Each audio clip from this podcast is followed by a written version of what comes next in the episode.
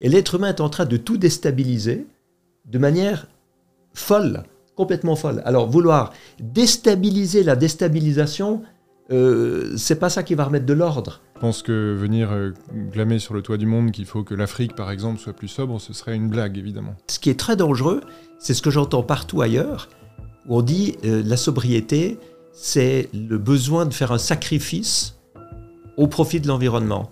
Il faut repenser peut-être un équilibre social avec une stagnation des richesses en circulation. En fait, on a des cibles différentes. Mais, mais, toutes ces cibles doivent être convaincues, ou avec vos arguments ou avec les miens. Bonjour à tous. Aujourd'hui, je suis ravi de vous présenter notre nouvelle émission consacrée au technosolutionnisme. Alors, de quoi s'agit-il? La question est de savoir si l'innovation technologique va permettre ou non de résoudre suffisamment vite et bien la crise climatique à laquelle nous faisons face. J'espère que cette vidéo vous plaira. N'hésitez pas à nous le faire savoir dans les commentaires et en partageant la vidéo si c'est le cas. Et surtout à vous abonner à la chaîne, c'est important pour nous soutenir. Bonne vidéo. J'ai un mode de vie sobre. Faux. J'ai un mode de vie efficient, pas sobre. Vrai. Je m'appelle Bertrand Picard, je suis médecin, médecin psychiatre, explorateur, président de la Fondation Solar Impulse qui s'efforce de chercher des solutions pour protéger l'environnement. Et en fait, ce que j'aime explorer surtout, c'est des nouvelles manières de faire et des nouvelles manières de penser. La sobriété est une solution si et seulement si le monde entier la respecte. Juste. Mais le monde entier va pas la respecter parce qu'il voudra autre chose. Vrai. Je m'appelle Koum Girchi, je suis conférencier engagé, ancien représentant de la France au sommet jeune de l'ONU pour le climat. Euh, je suis actif sur euh, différents sujets, la Convention citoyenne pour le climat, la 5G, etc. Donc voilà, j'aime bien parler et m'engager sur les sujets dont je parle. Je suis ou j'ai été militant pour le climat. Vrai? Vrai. J'ai peur pour l'avenir du monde. Vrai? Enfin, du monde, de l'humanité. Pas de la planète. La planète ira toujours très bien, mais j'ai peur pour l'avenir de l'humanité parce que il y a beaucoup de court-termisme et de bêtises en ce moment. On va vrai alors. Le technosolutionnisme est une forme de climato-scepticisme. Faux. Oui, alors je pense que c'est vrai ça. Je prends l'avion au moins deux fois par an. Oui. Faux. La sobriété est inatteignable. Faux. Je pense que c'est vrai. je pense qu'il y a d'autres manières de fonctionner qu'avec la sobriété. Je pense que c'est le cœur du débat qu'on va avoir. Oui, ouais, je me réjouis. L'objectif de transition écologique est plus important que l'objectif de croissance économique. Vrai. Je pense que les deux doivent aller de pair. Nous sommes trop nombreux. Limiter les naissances est une solution. Alors oui, nous sommes trop nombreux. Limiter les naissances, ça dépend comment on l'entend, mais euh, vrai, globalement. C'est vrai, mais c'est pas facile ou voire impossible de limiter les naissances, parce qu'on va limiter chez qui et comment. Il n'est pas trop tard, les hommes ont encore le temps et le pouvoir de changer les choses. Vrai. Alors je pense que c'est pas trop tard, mais il faut vraiment se dépêcher. Le progrès technique va sauver la planète. Faux. La technique peut détruire le monde ou sauver le monde, donc c'est vrai ou faux suivant comment on utilise cette technique. En fait, vous remarquez, je pense que j'aime pas le clivage. C'est-à-dire que le monde n'est pas oui ou non, bon ou mauvais, juste ou faux. Euh, je pense qu'il y a des situations dans lesquelles certaines choses sont justes et, que dans d'autres solutions elles, elles, sont fausses. Donc en fait, il faut, il faut beaucoup de nuances. Selon vous, le progrès technique est-il le moyen, le meilleur moyen ou l'un des moyens de lutter efficacement contre le dérèglement climatique? Moi, je pense que c'est un moyen, le progrès technique, mais ça dépend de ce qu'on appelle progrès technique. Si le progrès technique, c'est d'envisager de, mettre euh, des nanoparticules de carbone dans l'atmosphère euh, pour euh, donc des particules, de la poussière pour réfléchir le Soleil vers l'extérieur et refroidir la planète pour compenser la bêtise avec laquelle on la réchauffe, à ce moment-là, c'est un progrès technique qui, pour moi, n'est pas du progrès, c'est de l'apprenti sorcier, c'est dangereux. Si maintenant le progrès technique, c'est de réabsorber la chaleur perdue dans les usines et les data centers, si c'est de mettre des pompes à chaleur au lieu des chauffages au fioul, si c'est d'avoir des systèmes efficients euh, pour traiter les déchets au lieu de les jeter dans des décharges publiques ou dans les océans, à ce moment-là, le progrès technique est utile. Euh, donc ça dépend comment on utilise la technique. Je suis complètement aligné avec ça. Je pense que le progrès, c'est une des dimensions euh, le progrès technique, un certain progrès technique et une dimension de la transition, on en a vraiment besoin. Les exemples que vous venez de citer sont bons à mon sens. Je vois que vous avez parlé de géo-ingénierie qui est l'anti-exemple presque du, progrès technique. À titre personnel, je me suis euh, beaucoup engagé sur la 5G. Je pense qu'il y a différents types de 5G. Globalement, je me suis opposé à son développement généralisé parce que on savait absolument pas ce qu'on allait en faire. Et pour moi, c'était justement cette définition du progrès technique problématique parce qu'il est utilisé comme une espèce de, de, direction politique alors qu'il n'a pas forcément de grande utilité alors qu'on sait qu'il est très énergivore et pose plein de mm. problèmes par ailleurs. Donc s'opposer à la technique comme outil de transition, évidemment, ça n'a aucun sens. C'est une des dimensions euh, qui, sera, qui sera déterminante. Et je pense qu'il y a de plus en plus d'instances qui ont compris qu'il y avait alors la binarité est jamais, voilà, euh, jamais très, très heureuse, mais il y a beaucoup de techniques comme les low-tech par exemple qui sont très pertinentes aujourd'hui. Je pense à cet exemple récent qui vient d'être financé par la, Time for the Planet, euh, qui est une peinture blanche euh, que l'on dispose sur des, les entrepôts, peut-être que la, fondation Solar Impulse l'a repéré aussi. Absolument, c'est une des solutions qui est labellisée pour éviter les, les, îlots de chaleur en ville. Exactement, et qui permet de réduire le, les besoins de climatisation dans ces entrepôts. C'est le type de solution qui fait vraiment rêver, et ce sont des vraies innovations et des vrais progrès techniques. Tous les rayons du soleil vont être transformés en chaleur au contact de ce revêtement noir. Alors qu'avec cette peinture blanche, les rayons du soleil vont être reflétés, un peu comme un miroir, une solution choisie sur cette péniche qui fait office de centre psychiatrique à Paris. Auparavant, la température pouvait grimper à l'intérieur jusqu'à 50 degrés sans climatisation. Impossible alors de recevoir des patients. Vraiment, de manière instantanée, euh, nous avons perdu 20 degrés et là, c'était miraculeux pour nous de pouvoir accueillir dignement nos patients à partir de ce moment-là. Et c'est intéressant parce que c'est pas fait par une start-up euh, avec juste un inventeur génial, c'est fait par une grande entreprise, c'est Soprema à Strasbourg euh, qui, a, lancé ça. Et ça montre le lien possible entre les grandes entreprises et la protection de l'environnement, à condition qu'il y ait une vraie préoccupation. On parlait de géo-ingénierie, c'est-à-dire cette idée que l'on pourrait, par le progrès technologique, inventer des solutions qui modifient le climat, qui, euh, euh, modifient le régime des pluies, qui refroidissent les océans, qui protègent des rayons du soleil avec une forme de, bouclier autour de, de l'atmosphère. Ces solutions, est-ce que c'est une forme de sorcellerie, euh, d'apprenti sorcier auquel on joue? Euh, Est-ce que c'est utopique? Ou est-ce qu'au contraire, on peut avoir ce pouvoir un peu divin, on peut aspirer à ce pouvoir divin de modifier le climat pour lutter contre ce qu'on a fait? Moi, je pense que c'est de l'apprenti sorcier. Je pense que c'est une catastrophe. on est en train de vivre en déstabilisant l'équilibre de la planète. L'équilibre de la planète, qu'on appelle l'homéostasie, c'est très subtil, avec des courants chauds, des courants froids, des déserts chauds, des calottes polaires froides, des circulations, etc., des zones tempérées, des équilibres gazeux. C'est un miracle que tout ça fonctionne de manière aussi stable. Et l'être humain est en train de tout déstabiliser de manière folle, complètement folle. Alors vouloir déstabiliser la déstabilisation, euh, c'est pas ça qui va remettre de l'ordre. Euh, c'est pas ça qui va remettre du bon sens et de la sagesse euh, chez l'être humain. Donc moi, je suis totalement contre ça. Je suis totalement contre la géo-ingénierie aussi, sous toutes ses formes. Euh, parfois, certaines typologies de géo-ingénierie intègrent euh, les mesures de, euh, agricoles, par exemple, pour augmenter la concentration de carbone dans le sol. Donc, ça dépend évidemment de la définition qu'on prend, mais si on prend la définition la plus technique de la géoingénierie, qui consiste à mettre des particules de soufre dans la stratosphère, qui consiste à mettre même des miroirs dans, voilà, dans le, la basse, les, basses altitudes, enfin, tout ça a évidemment aucun sens pour une raison, enfin peut-être pour deux raisons. Euh, la première, c'est que si ces technologies s'avèrent être défaillantes, comme toute technologie, elles seront potentiellement défaillantes, et que subitement elles arrêtent de fonctionner, je sais pas, l'écran de soufre se, se réduit, s'amoindrit, ou les miroirs se, se cassent ou se, se dilapident dans l'espace, on récupérera très vite euh, le réchauffement que l'on aura évité pendant le temps où cette technologie aura été active.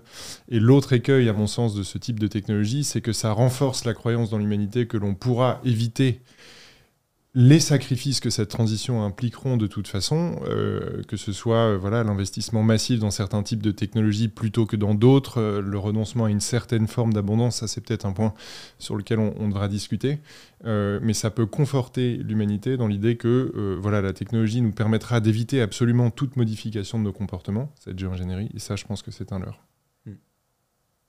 Jusqu'à maintenant, je trouve qu'on est terriblement d'accord. Mais ça- ça- On n'est pas ça- encore dans le cœur non, du non, débat. Non, non, mais c'est- bien aussi parfois de voir que. Ouais, ouais.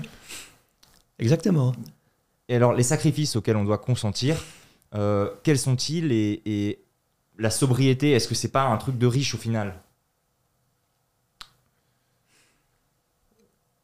Alors, enfin, peut-être je peux, je peux commencer sur ce point-là. Je pense que la, la sobriété, c'est effectivement quelque chose euh, qui n'est possible, déjà qui n'est audible que lorsque l'on a atteint un certain niveau de, développement. Alors ça, c'est au niveau des pays, entre les pays, voilà. Je pense que venir euh, glamer sur le toit du monde qu'il faut que l'Afrique, par exemple, soit plus sobre, ce serait une blague, évidemment. Par contre, je pense que c'est quelque chose qui devrait commencer à rentrer dans les mentalités occidentales, d'arriver à reconnaître que l'on a atteint un seuil de, développement relativement satisfaisant. Et ça, c'est peut-être justement un point qui nous sépare. Euh, je considère qu'il y a assez de richesses en circulation dans la société française, par exemple, qui a un problème de répartition, ça, ça tombe sous le sens, c'est une évidence. Mais par contre, qu'il y ait suffisamment de, de richesses en circulation, pour moi, c'est... Voilà, en fait, c'est là où ça devient intéressant, à mon sens, la transition, c'est qu'il faut repenser peut-être un équilibre social avec une stagnation des richesses en circulation. Et ça, je pense que c'est un gros défi euh, aujourd'hui. Moi, je vais répondre en donnant un exemple très très concret. Si on demande à des citoyens d'être sobres avec leur chauffage, ils vont baisser la température. Ils auront peut-être 19 degrés ou 18 degrés au lieu de 20, 21 ou 22. Ils consommeront moins, ils pollueront moins et ils seront sobres. Et on va se heurter à une certaine résistance parce qu'en fait, les gens auront moins. Si, au lieu de mettre un chauffage au fioul qui est hyper polluant ou un chauffage électrique, ces fameux grille-pains français qui sont très inefficients, on mettait une pompe à chaleur, eh bien, on pourrait avoir les mêmes 20 degrés ou 21 degrés en consommant 5 fois moins d'énergie. Donc, on ne demanderait pas aux gens d'être sobres, on leur demanderait d'être efficients. Et pour moi, c'est ça la grande différence. Parce que la sobriété, c'est quand on obtient moins en consommant moins, donc on fait un sacrifice, alors que l'efficience, on obtient plus en consommant moins et on fait un bénéfice. Et je pense que l'efficience est plus facile à faire passer que la sobriété parce qu'elle elle est plus, Mhm. attirante. Mais je pense qu'il y a déjà une différence entre les besoins fondamentaux. Euh, D'une part, donc là vous évoquez par exemple le logement, Euh, le logement, les déplacements euh, incompressibles, ceux, voilà, aller déposer les enfants à l'école, les récupérer, aller à son travail, bien évidemment, l'alimentation aussi. Pour moi, il y a des données incompressibles sur lesquelles évidemment la sobriété n'a pas de sens.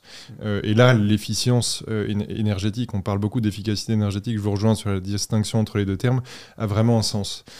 Néanmoins, il y a quand même aujourd'hui une forme d'abondance débridée dans certains secteurs de consommation. Personne ne peut nier que le bonheur individuel aujourd'hui est construit quand même sur une forme d'opulence qui a, qui a vraiment un lourd impact. Et cette opulence se traduit parfois aussi dans par exemple dans les transports. Je pense euh, beaucoup à l'avion. Aujourd'hui peu de monde arrive à concevoir le voyage autrement que par un vol à l'autre bout du monde Euh, et, bien sûr je mets de côté le, euh, le côté passionnant que peut avoir l'aviation. Je sais l'aviateur que vous êtes et, je suis aussi euh, pilote, enfin je, été en tout cas, et donc voilà, c'est vraiment quelque chose que je chéris, mais pour moi il y a quand même un problème à ce que le voyage soit devenu cette chose-là, qui est pour moi l'opposé de la sobriété, et donc voilà, qui, n'est plus compatible, je pense, avec les limites planétaires auxquelles on est opposé aujourd'hui.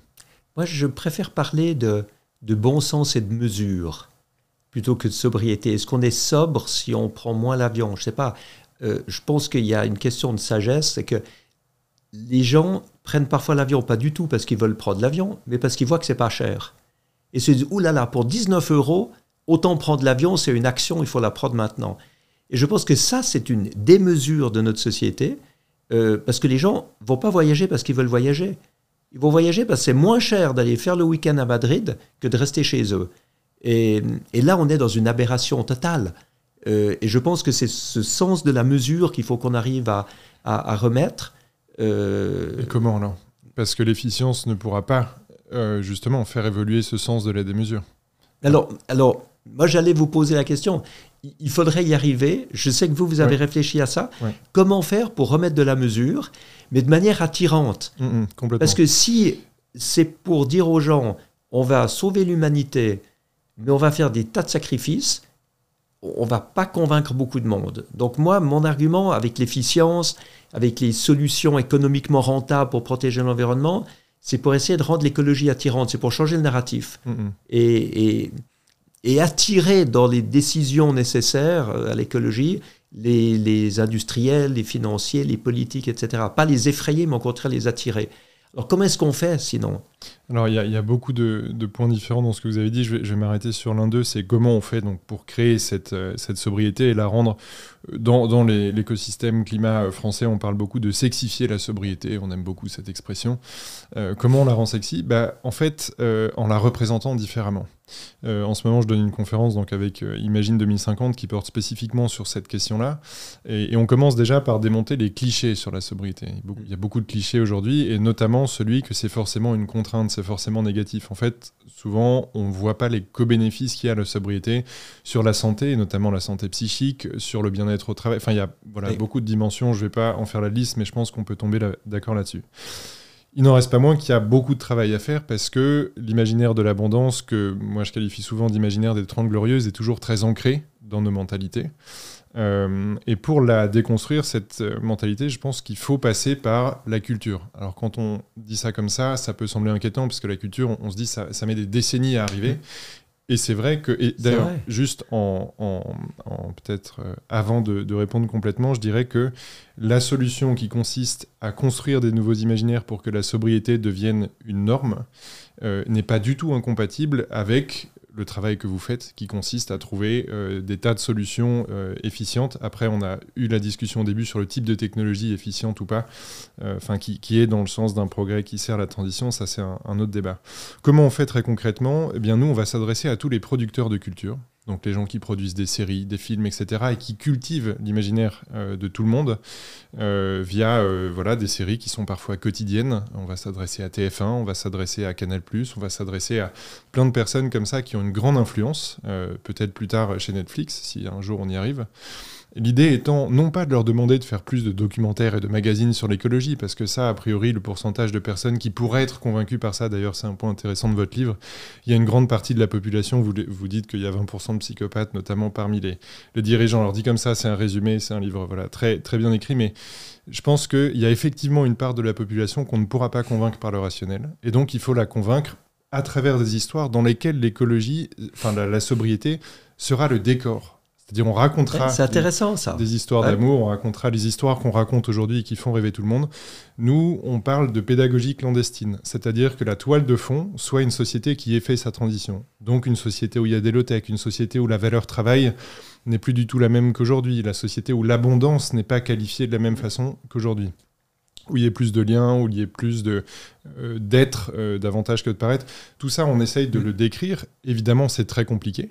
Euh, voilà, c'est très compliqué. C'est pour ça que nous, on, se contente de transmettre un peu le flambeau aux gens qui savent raconter des histoires. Et après, sur la question du timing, parce que euh, vous comme moi sommes persuadés que, que voilà, il y a vraiment une urgence euh, là aujourd'hui, et donc il faut faire feu de tout bois quelque part. Donc, euh, les technologies sobres, très bien, et les imaginaires, il faut tout faire en même temps. Nous, ce qui nous convainc, c'est qu'il y a des expériences récentes euh, sur les imaginaires. Euh, c'est par exemple la série Serviteur du peuple, qui a, voilà, dans laquelle c'est une série ukrainienne où c'est Volodymyr Zelensky, je, je vais conclure, où c'est Volodymyr Zelensky qui joue le rôle de président de la République. Et ce qui est fascinant, c'est de voir que cet acteur a été élu président. Et ce type de rapprochement, enfin, ce type de- d'exemple où on voit l'influence euh, performatrice que peut avoir un récit imaginaire dans le réel, nous convainc que en montrant la sobriété, mais en toile de fond encore une fois, et pas en matraquage, en mode il faut moins prendre l'avion, il faut arrêter de prendre l'avion, etc., peut être très puissant. Vous êtes le premier que j'entends qui donne une vision réaliste de la sobriété. Et moi, ça me plaît beaucoup. Parce que c'est vrai que si on arrive à mettre cette sobriété comme un mode de vie désirable, on inclut de la sagesse, on inclut de la mesure dans notre fonctionnement. Et ça, c'est parfait parce que tout le monde va l'adopter spontanément parce que, à la limite, ça deviendra à la mode, fashionable. Donc, on va le faire. Mm. Mais ce qui est très dangereux, c'est ce que j'entends partout ailleurs, où on dit euh, la sobriété, c'est le besoin de faire un sacrifice au profit de l'environnement. Et ça, il y a beaucoup de gens qui sont complètement opposés à ça.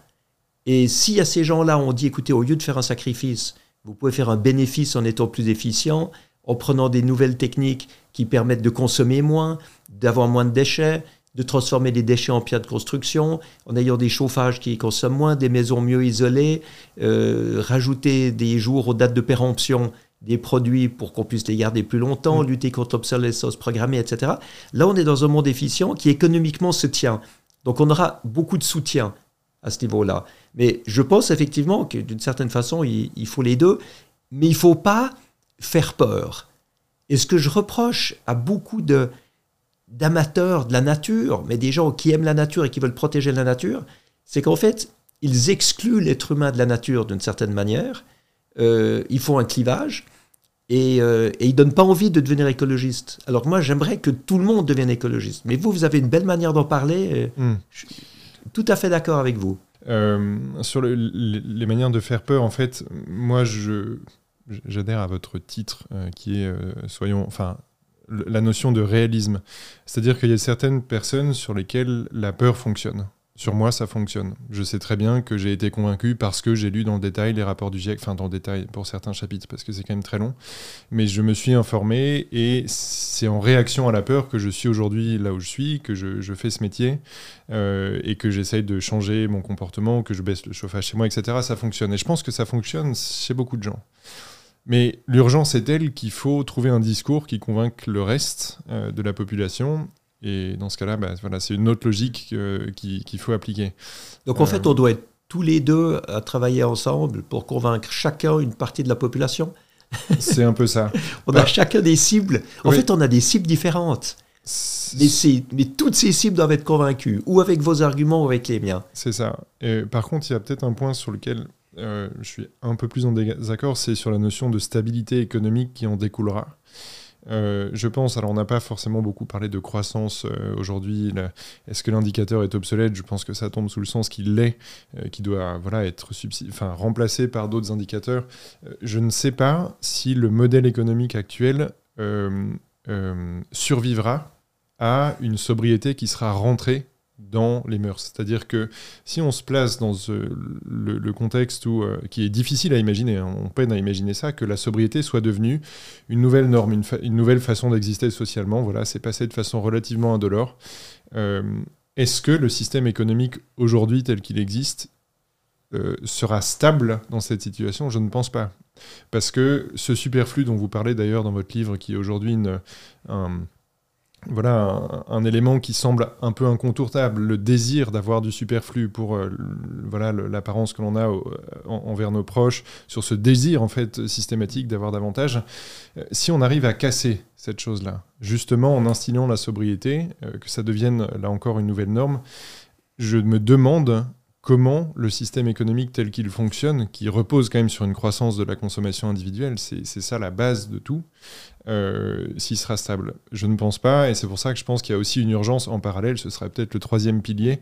Il aurait fallu qu'autour de la table, il y ait une personne spécialiste, peut-être, je sais pas, de, de- macroéconomie, que l'on invente aussi une façon de stabiliser un système économique, donc de coopération de consommateurs, euh, d'acteurs, euh, qui permettent d'être stable tout en étant stagnant, ce qui aujourd'hui n'est. Pas vraiment envisageable. Oui, moi je pense que si on change des choses dans notre système économique pour le mieux, eh ben, tant mieux.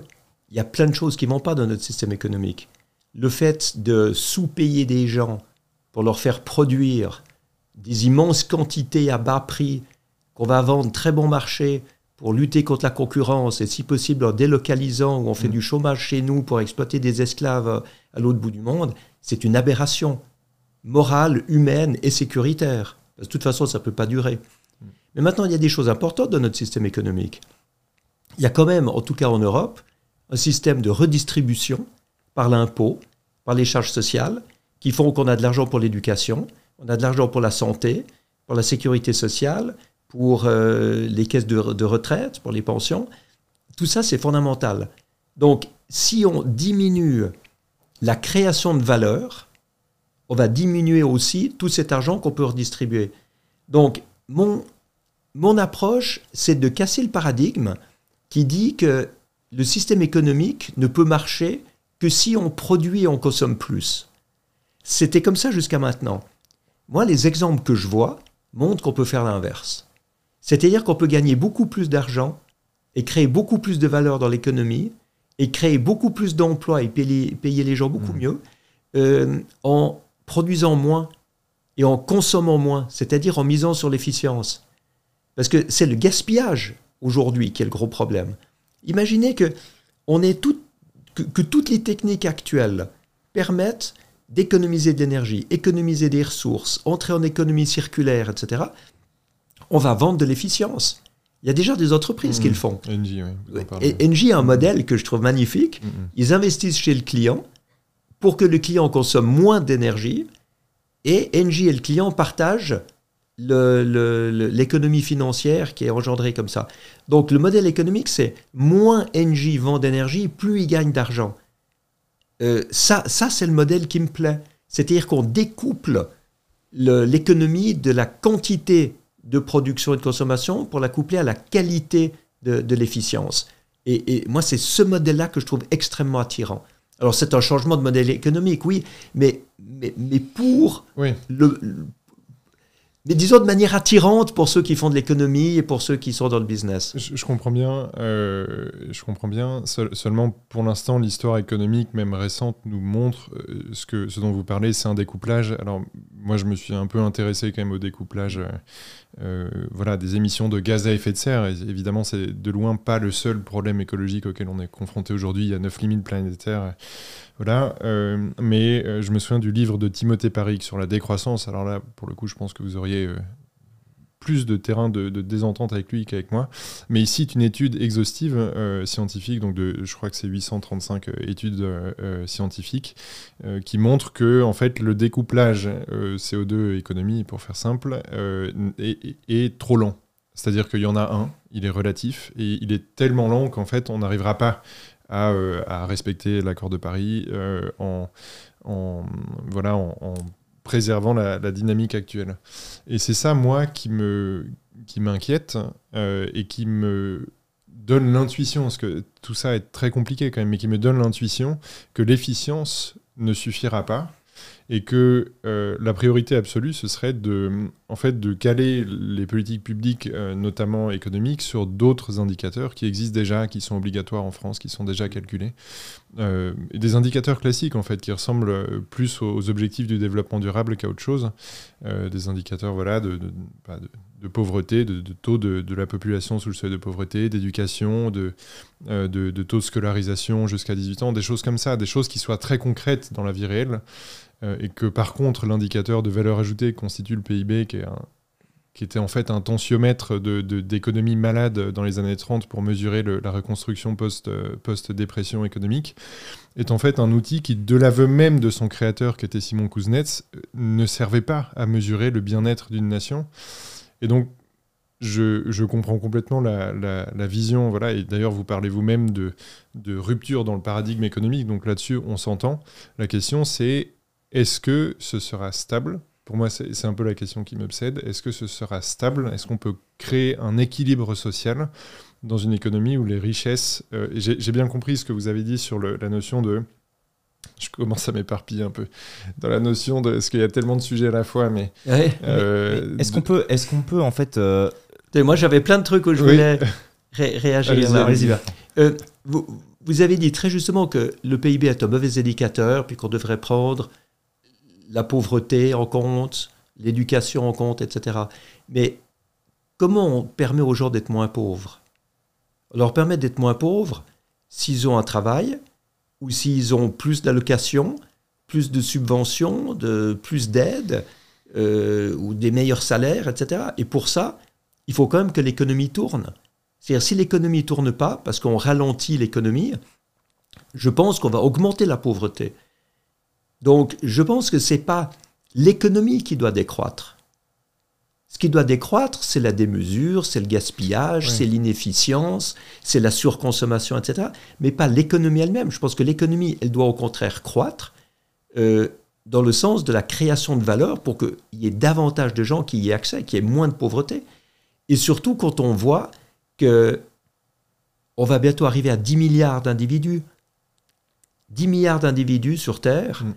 Euh, même quand on même quand on, enfin, si en plus on, on- on compte l'exode rural, donc les gens qui partent de la campagne pour venir en ville, ça veut dire que dans les 20 ans qui viennent, on doit construire tous les 4 mois dans le monde l'équivalent d'une ville comme Manhattan.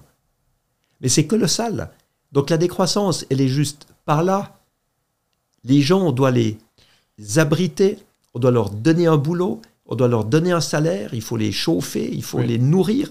Et par conséquent, je pense qu'il y a deux, enfin, deux manières de voir. C'est ou bien on continue, comme on a fait jusqu'à maintenant, à essayer d'avoir une sobriété, essayer de mettre davantage de bon sens, mais avec 2 milliards de plus de gens qui vont arriver, on voit que ça va pas marcher, que tout ce que veut l'Asie, l'Afrique et l'Amérique latine, c'est de se développer comme euh, l'Amérique, la Chine et, et l'Europe. Euh, donc ça marchera pas. Et, ou alors, on, on fait autre chose.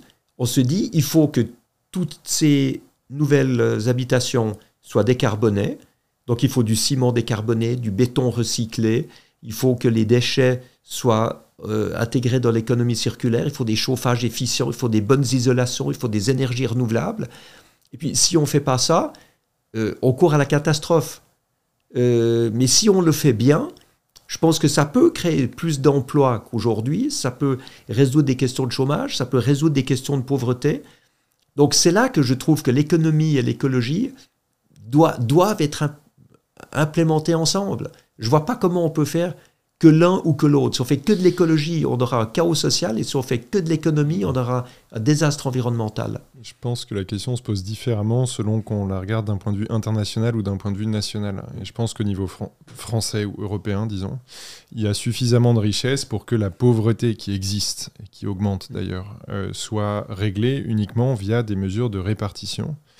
Et qu'il n'y a pas, encore une fois, nécessairement besoin de faire croître le gâteau, pour dire les choses très naïvement, pour que euh, la pauvreté baisse euh, et que, pour que l'emploi soit mieux réparti. Par contre, au niveau international, Là, c'est vrai que c'est insupportable et j'ai beaucoup assisté à des COP comme vous euh, quand on voit le, le côté un peu donneur de leçons qu'il peut y avoir des pays du Nord en mode voilà, ce sera ça votre développement, vous n'aurez pas assez de centrales thermiques parce que, etc. Ouais. D'un côté, euh, voilà, d'un point de vue d'un point de vue euh, technique, pragmatique, c'est vrai qu'on préférait éviter qu'il y ait ces centrales thermiques. Et de l'autre, euh, on se dit, ben voilà, c'est c'est un peu un réflexe néocolonialiste de penser comme ça. Moi, ce que je crois et ce en quoi je rêve, et j'ose espérer que ça deviendra la réalité, c'est qu'on invente un nouveau modèle de développement dans lequel, à ressources en circulation constante et, euh, et aussi en baissant la pression en permanence sur l'environnement, on invente un nouveau modèle de cohésion sociale euh, via davantage de distribution, via euh, des valeurs dont je parlais tout à l'heure, la valeur travail, la valeur, les valeurs opulence, etc., soient redéfinies, et qu'ensuite ce modèle, pour le coup, on l'exporte. Et que comme la, classe moyenne chinoise aujourd'hui, qui est entre 800 millions et 1 milliard de personnes, est en train d'absorber le modèle qu'on a nous inventé dans les années 50, que dans les années 2030, cette classe-là aborde le nouveau modèle qu'on aura développé, dans lequel la sobriété sera euh, vraiment ancrée. Je conçois bien que c'est un pari, mais tout est de l'ordre du pari aujourd'hui. La technologie est un, est un pari, et, ne parier que sur l'efficience serait un pari. Ne parier que sur le, renouveau de la sobriété dans l'imaginaire collectif est aussi un pari. Mais il faut, il faut prendre, pour moi, toutes ces directions-là à la fois. hein. Et combien de temps est-ce que ça prendra pour avoir ce nouveau modèle qui paraît très attirant hein? Je suis tout à fait d'accord. Mettre de la valeur et de l'humanisme dans le monde économique, oui, mais ça prendra combien de temps par rapport ou comparé à toutes les solutions qui existent déjà, qu'on peut implémenter déjà aujourd'hui, qui décarboneraient une grande partie de, l'Europe, euh, qui permettraient plus d'efficience parce que les solutions existent déjà, donc des trucs très très court terme qu'on pourrait faire. Mais est-ce que l'ampleur de ces solutions-là est suffisante pour répondre à la question et aux objectifs euh, de réduire aux émissions euh, à un net zéro à l'horizon 2050 Euh, Est-ce que cette efficience, elle suffit?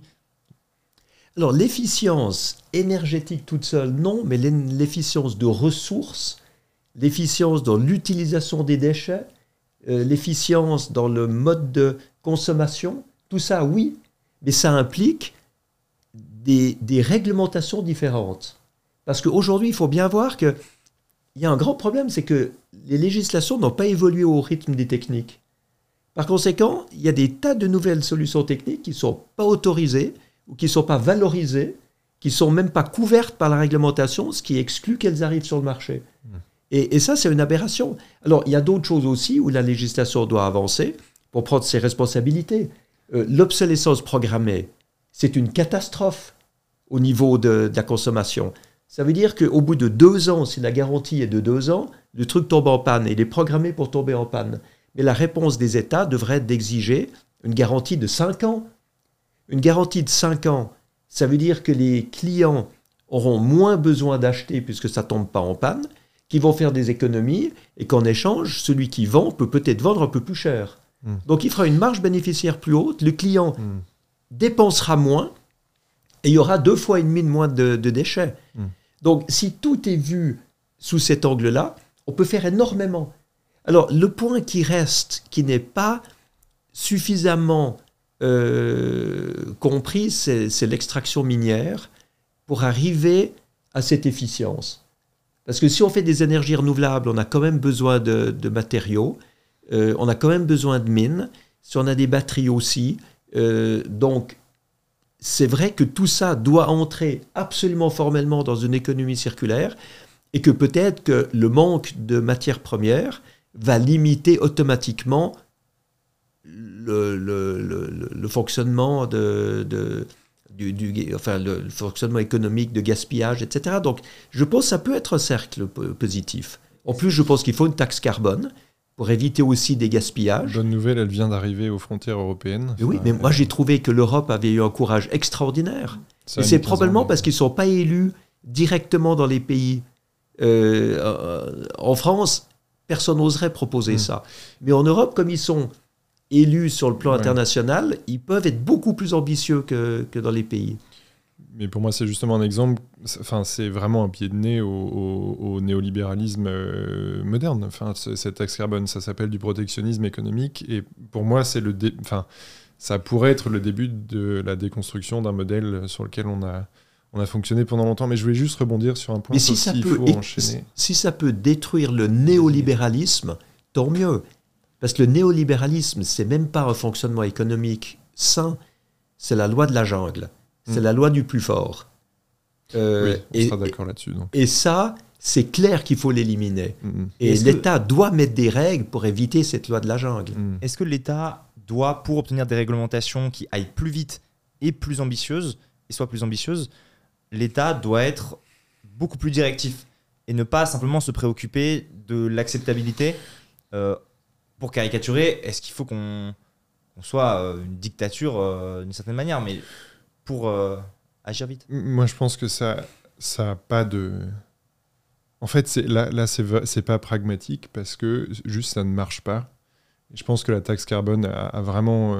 Enfin, il faut vraiment que ça serve de leçon, quoi. C'est que quand on fait quelque chose qui n'est pas accepté socialement, bah juste c'est la révolution. Et ça a été la révolution pendant deux ans. Le résultat, c'est que ça fait euh, maintenant quatre ans que la taxe carbone est gelée à 44 euros la tonne euh, qu'il n'y a aucun indice, euh, aucune in- indication de, prix dans l'économie. Et, et voilà, donc je pense que c'est pas envisageable. C'est juste pas envisageable, ça fonctionne pas. Je pense que ce que les États doivent faire, c'est augmenter les exigences de tous les standards et les normes environnementales. Parce que si on peut aujourd'hui produire deux fois moins de pollution avec un moteur thermique, eh bien, ça ne devrait pas être autorisé de continuer à produire autant de pollution qu'aujourd'hui. Nous, on a identifié une solution française qui divise par deux les émissions euh, polluantes d'une voiture et qui enlève 20% de la consommation. Eh bien, les normes d'acceptabilité d'un moteur aujourd'hui doivent être deux fois plus sévères, puisque c'est possible. Et, et tout est comme ça, c'est-à-dire que toutes les normes et les standards ne servent pas à tirer les nouvelles techniques sur le marché, et, et on reste avec des trésors dans les startups et les laboratoires de recherche, mais ça n'arrive pas à jusqu'à Mhm. l'utilisation de tout le monde. Et ça, c'est la, responsabilité des, des législateurs. Je suis tout à fait d'accord là-dessus. Je voulais juste rebondir sur le point de tout à l'heure qui est que euh, sur l'efficience, je pense que ce qui se passe euh, quand on généralise l'efficience, évidemment, c'est un gain à court terme, mais je- il faut se poser la question de ce qui est fait avec ces gains d'efficience. Euh, voilà. Qu'est-ce que l'on fait rebond. de l'argent? Alors voilà, par exemple, euh, et que en fait, quoi qu'il arrive, si on a un salaire de, je sais pas, euh, 2000 et que grâce à des gains d'efficience, notamment sur le chauffage, on a économisé 200, qu'est-ce qu'on va faire de ces 200 Alors on peut espérer que euh, le, le- le citoyen que, que, enfin, que je suis, que nous sommes, euh, va utiliser ces 200 euros pour s'acheter un vélo et continuer à décarboner, réduire son empreinte, etc. Peut-être pour manger mieux, peut-être pour manger mieux, peut-être pour élever ses enfants mieux, voilà, mais on peut aussi... mais pas pour faire un billet d'avion. mais voilà, mais, mais il est là le problème aussi, c'est que, euh, euh, enfin, je, je vois par exemple, c'est un sujet auquel je me suis beaucoup intéressé, c'est les télécoms. Euh, on a fait énormément de gains d'efficience dans le, voilà, l'énergie consommée par par mégaoctet transporté, euh, en passant de la 3G à la 4G et de la 4G à la 5G. Le problème, c'est qu'en fait, on n'a jamais consommé autant de données et la consommation d'énergie individuelle liée à la donnée n'a jamais été aussi haute. Et je sais bien que l'effet rebond, euh, là aussi, vu, qu'on parle d'une révolution euh, économique, euh, on peut aussi espérer que cet effet rebond disparaisse. Néanmoins, je pense que ne parier que sur l'efficience euh, sera insuffisant. Et c'est pour ça que je pense que c'est pas incompatible ce qu'on défend. Vous me demandiez tout à l'heure à quel terme euh, bah voilà, le, le renouveau des imaginaires pour apporter ses fruits. Je pense que ce sera évidemment pas du court terme et qu'à court terme, on a absolument besoin de gagner de l'efficience dans tous les secteurs. Euh, et voilà, mais par contre, il, il faudra d'autres choses pour effectivement qu'on arrive à net zéro en 2050 parce que l'efficience ne suffira pas. Ouais. Mais ce sera un, un- un point de passage essentiel. Pour terminer, euh, on arrive au bout du temps imparti.